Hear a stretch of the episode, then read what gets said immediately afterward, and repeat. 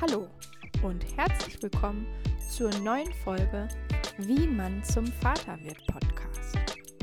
In diesem Podcast geht es um Erfahrungen, Eindrücke, Höhen und Tiefen aus der Sicht eines Vaters. Wir wünschen viel Spaß beim Hören. Heute soll es nochmal um die Sorgerechtsverfügung gehen. Ich hatte schon mal in einer der ja, Anfangsfolgen darüber gesprochen, aber unsere Zuhörerschaft, was mich sehr freut, ist in den letzten Wochen und Monaten doch um einiges gewachsen. Und falls ihr diese Folge noch nicht gehört habt, möchte ich euch da nochmal darauf hinweisen. Diese Sorgerechtsverfügung ähm, ist einfach eine Verfügung für das Ableben der Mutter und des Vaters, wenn euer Kind noch in dem minderjährigen Alter ist. Also das heißt, bis 18 Jahren gilt das Ganze, ist eure Tochter, euer Sohn 18 Jahre, verfällt dieses Dokument. Und ich habe mich jetzt auch ein bisschen weiter schlauer darüber gemacht, weil wir sind sozusagen in den letzten Zügen. Ich hatte in der ersten Folge, könnt ihr gerne nochmal reinhören, ich verlinke euch die unten drin. Habe ich schon mal angesprochen, Gedanken darüber machen äh, sollte man sich schon sehr früh unseres Erachtens über die richtigen ja, Ersatzelternpersonen. Mm, da habe ich so ein bisschen darauf hingewiesen, dass man sich ja nicht sofort festlegen soll, sondern vielleicht auch mal miteinander spricht und sagt, okay, was ist uns wichtig? Nehmen wir schon Paare oder nur einzelne Personen aus dem direkten Umfeld? Und wofür ist das Ganze wichtig? Also diese Sorgerechtsverfügung ist wichtig, wenn ihr erziehungsberechtigte Personen wählt, die nicht im direkten Familienumkreis sind. Das heißt Freunde, Verwandte oder auch nicht direkter Blutart, sage ich jetzt mal, also jetzt Bruder oder Schwester ähm, oder auch Großeltern.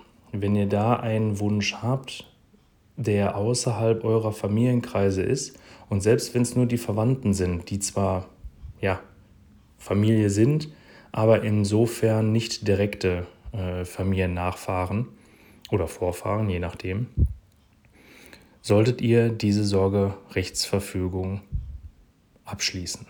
Wie schließt man so etwas ab? Man kann natürlich auch, wie bei jeder Sache oder wie bei fast allen Sachen, zum Notar gehen und es aufsetzen lassen. Das wird dann vom Notar gegengezeichnet, ist rechtskräftig alles gut, kostet aber nur. Ne? Das sind einige hundert Euro. Wenn man die ausgeben will dafür, entscheiden wir uns jetzt nicht dafür, weil aus folgendem Grund, es ist einfach eine Empfehlung für das Gericht.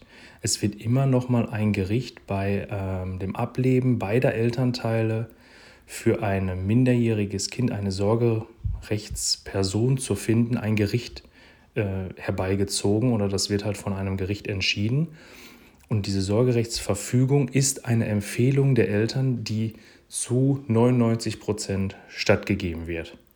Das heißt, das Gericht guckt sich diese Person, die er benannt hat, an, prüft die auch nochmal, weil es kann ja sein, dass die komplett im Ausland sind, vielleicht selber schon verstorben sind oder komplett auf die schiefe Bahn geraten sind, äh, wo man sagt, nee, da kann man jetzt auf jeden Fall kein minderjähriges Kind zur Obhut geben.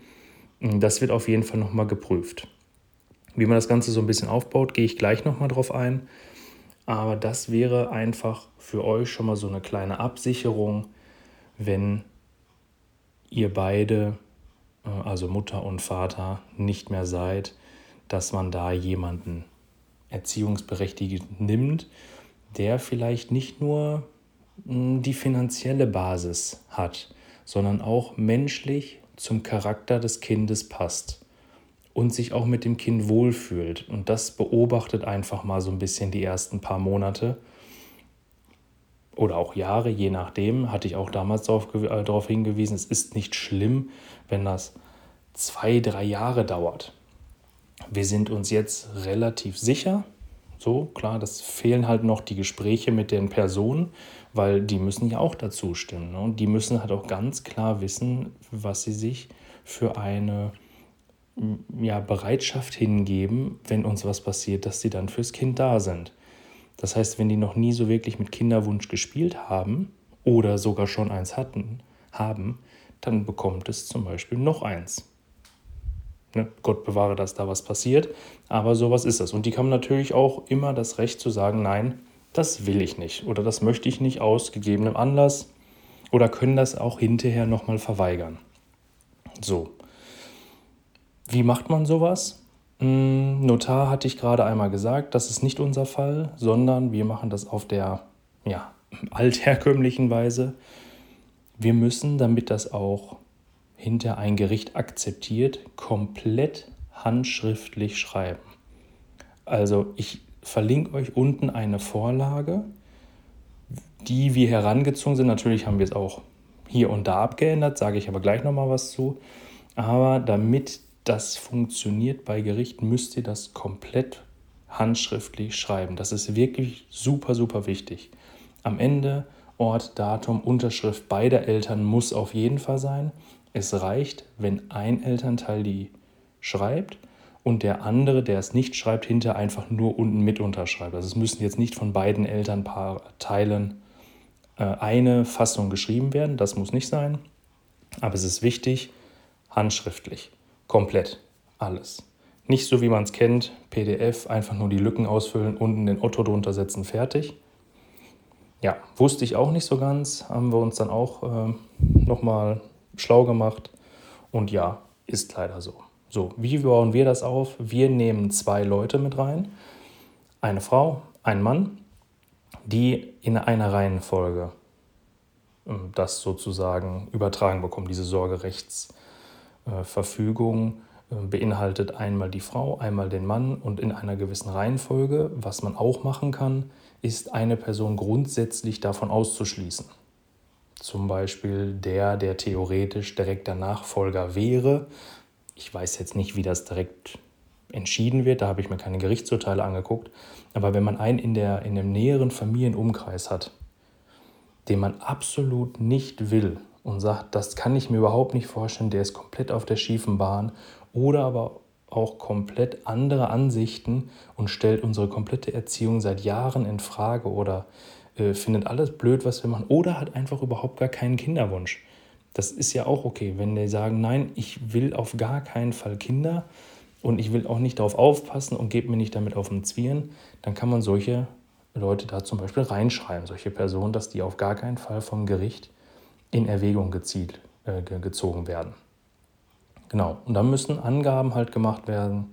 Einmal der komplette vollständige Name, Geburtstag, Geburtsort und aktuelle Wohnanschrift. Seht ihr aber auch, in dem PDF, was ich euch unten verlinkt habe. Ja, dann könnt ihr das gleiche natürlich auch für mehrere Kinder oder auch für mehrere Personen sozusagen. Also ihr könnt auch zwei, drei, ihr könnt aber auch vier Personen nehmen und ihr könnt auch genauso viele Leute sagen, wie ihr nicht haben wollt. Also es ist nicht begrenzt. Ihr könnt jeden von eurer Familie da aufschreiben, wenn ihr das wollt, dann ist das Ding drei Seiten lang oder, oder fünf oder was auch immer. Wir haben es relativ knapp und kurz gehalten auf einer DIN A4-Seite fertig. Was auch geht, ist eine etwas ja, Sonderform, dass jedes Elternteil, also sowohl Mutter als auch Vater, ihre eigene Version schreiben. Das heißt, ich sage jetzt mal unser Beispiel, wir haben eine Frau, einen Mann. Wenn meine Frau verstirbt, oder bei meiner Frau ist der Wunsch, dass es er die Frau wird. Bei mir ist es, dass es der Mann, den wir nehmen der Fall wird. Wenn jetzt einer von uns verstirbt, geht das Sorgerecht ja automatisch komplett auf den anderen Elternteil über. Und wenn ich jetzt versterben sollte, dann wird mein Wunsch herangezogen. Und wenn sie später stirbt als ich, dann wird ihr Wunsch herangezogen. Ich hoffe, das war ein bisschen klarer, aber so könnt ihr das nochmal aufteilen, indem ihr eure eigene Fassung jeweils eigenständig handschriftlich schreibt und die Position 1 der gewählten Person für euch natürlich auf die erste Wahl setzt als der Partner. Und je nachdem, was passiert, ist dann dementsprechend die 1 oder 2. Jetzt ist nur die Frage, deswegen haben wir es auch nicht so gemacht, was passiert, wenn ihr die meiste Zeit und selbst zusammen unterwegs seid und beide gleichzeitig versterbt. Dann hat das Gericht zwei Zettel und muss jetzt anhand dessen äh, entscheiden, ja, da ist jetzt die Nummer 1 und da ist jetzt die Nummer 1, Männlein, Weiblein. ist auch wieder ein bisschen schwierig. Deswegen haben wir uns nur für eine Fassung entschieden. Diese werden wir jetzt auffassen, werden das mit den Personen besprechen und äh, einen gemeinsamen Ablageort finden, der alle Personen kennt. Ja, und danach sind wir durch damit.